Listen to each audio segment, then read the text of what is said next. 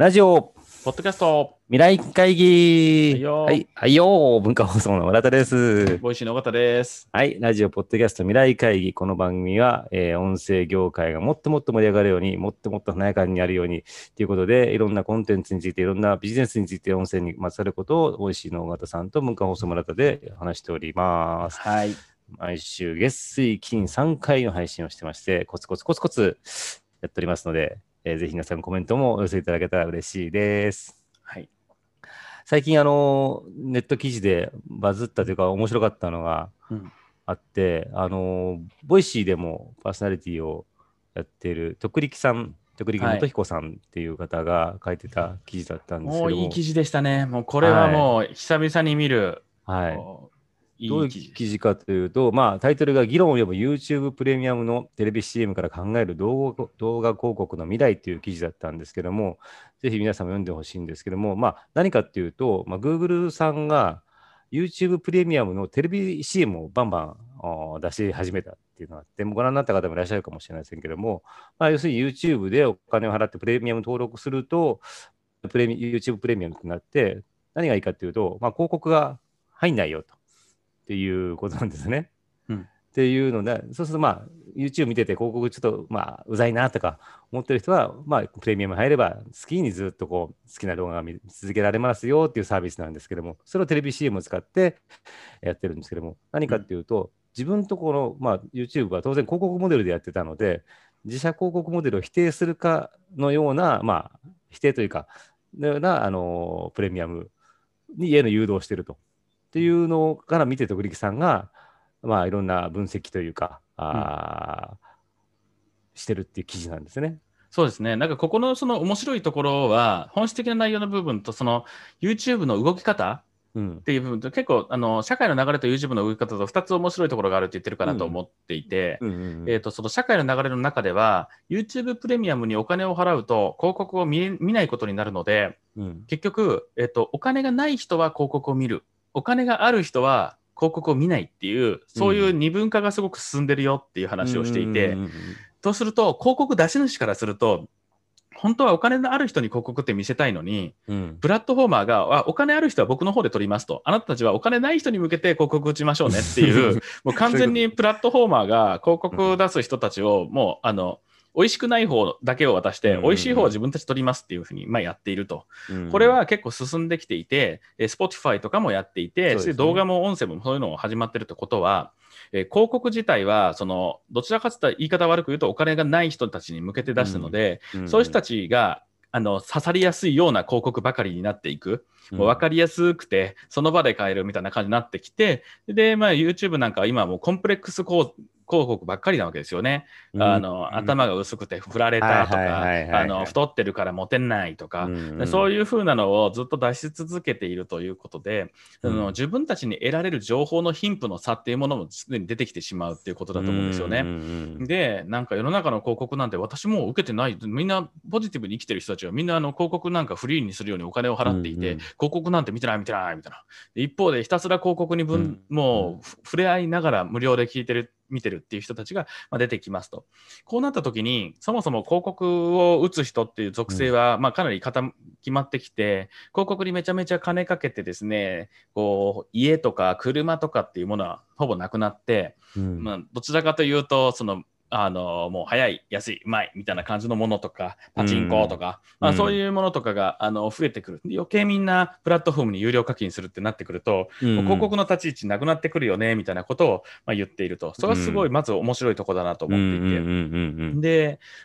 でそのその広告ってもう邪魔だよねって広告ない方が幸せだよねみたいな感じのことを露骨に YouTube がそれでビジネスしてるはずなのに それを宣伝した CM を作って、さらに、にそれをテレビ広告に出したっていうところなんですよね。つまりテレビってどうやったって広告見ちゃわないといけないよね。そうですね。で、この広告とかがなくなる YouTube の方がいけてるよねっていう、テレビに対してもマウンティングしてるんですよね。うん、そうですね。で、それが一番広告って邪魔だよねっていう広告を打つっていう、あの、ことは本当になんかもう、よくテレビがその枠売ったなって感じなんですよ。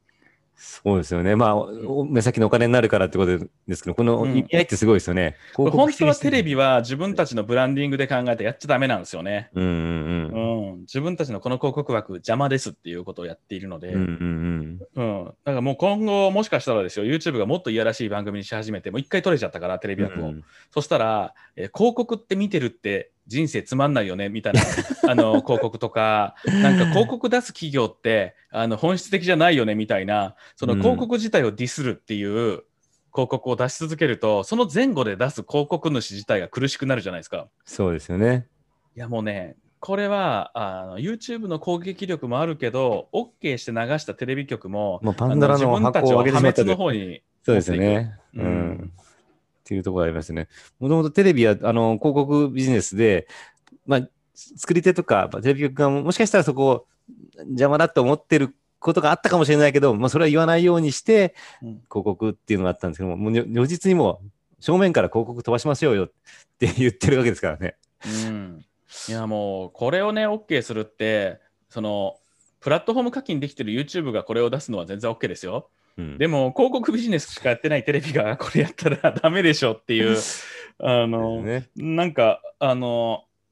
すごい言い方オブラートに包むと頭悪いんちゃうかなと思いますうね。んそうですよね。うんいやなんかまあただこの流れは本当止められないなと思っていて、うんうんうん。えーまあ、あのプラットフォームが課金をして、いい情報だけを流して、えうん。本人が必要じゃないっていうものは届けないのが当たり前になる。で、みんな時間だけがボトルネックになってるので、できるだけ自分の時間はセーブしたいのに、その間に広告見てたって相当バカな時間があったなっていうふうに、なってくる可能性がまあめちゃめちゃ高くなるなってきますと。うんそうすると、広告出そうと思っても出向する先がないと。出向する先には、どちらかというとお金ない人ばっかりだと。うんそうするともうコンコンテンツで選ばれると、ちょっとうちとしては広告出しても全然刺さんねえぞってことは、まあ、すごい起こるんだろうなとうん。思いますね。で、この記事の後半の方には、一部の広告主は宣伝ではなくコンテンツにシフトっていうのが出てて、まあ、今言ったような状況になってくると、広告主も宣伝、広告を出すっていうよりも、コンテンツの方にお金かけてやってたらいいんじゃないかっていうことで、うん。あのここに例が出されているのが SK2 っていうのが、まあ、池江璃花子さんとかアスリートを題材にしたショートムービーを作ってるっていう話なんですけども、うん。是枝監督を起用してやってるんですけども、うん。あのそういうふうに、まあ、いわゆるテレビスポットとか、なんか CM とかじゃなくて、もう企業のコンテンツを、あのー作っていくのにお金かけた方がよっぽどいいんじゃないかっていう流れになるんじゃないかっていうことが書かれてますね。うんうんまあ、それはそうですよね。あの広告は邪魔だったし、ターゲットが、うん、そういう人たちばっかになっちゃうし、だったらさ、お金かけるとこはこっちじゃないかっていう。いや、そうですよ。本当だからそれって結構、 Voicy はもともとそれ考えていたので、広うんうん告基本やってないんですよね。ああ、そうですよね。うん、で、えっとまあ、差し込み広告してユーザー体験悪くなるけどで、それよりも企業さんがそもそも今後やること自体が変わってきたんだと思うんですよ。自分たちがコンテンツを作って喜ばれる、好かれるってことをする必要があって、まあ、それこそ、あの情熱大陸のアサヒビールみたいなことがうん。多分起こってくるんだと思うんですね。うん。うん、で、もう企業体自体が面白い番組作っていく時代が必要ですよっていううんうんうん世界になって、そこにファンプールを貯めていかないといけないですよっていう形になってくるので、今、 Voicy でも結構企業さんが自分たちでコンテンツ作りたい、チャンネル作りたいって結構増えてるんですよ。うん。ってなってきて、企業があの差し込んで広告をやってる場合じゃないと。でもう一方伸びてるのがあのインフルエンサーマーケティングとかもそうですけどすでにファンを持ってる人たちにこうサポーターとかっていう形で入ってタイアップ広告とかそういうのは結構伸びてるんですよね。うんうんうん、なんで、ん何らかその今、その業業界で流行ってるプレイヤーに対してコラボレーションするっていうやり方か、うんそれか自分たちでもコンテンツプロバイダーになっていくっていうモデルが、うんうんうんまあ、今後ガーって伸びていく可能性はすごい高くて、うんもうその差し込み広告で何とかしようっていうのはもう本当昭和から変わってないので、そうですね。もう令和なので、だからあ、あらゆるこのプラットフォームビジネスとかやってる業界の方とかっていうのは、非常にこれ、もうこの動きを素早く察知しないとっていう感じがありますよね、本当にこれ。まあ当然、音声もそうだと思うんですけども。うん、うんとあのこれぜひねあの、まだご覧になってない方、徳力元彦さんのこの記事、非常に面白いんで、えー、読んでみてください。議論を呼ぶ YouTube プレミアムのテレビ CM から考える動画広告の未来という記事です。で、はい、で Voicy でもね、徳力さんの番組、人気番組でありますんで、うん、うん、そちらも面白いですんで、そちらもぜひチェックしていただけると、ぜひいいかなと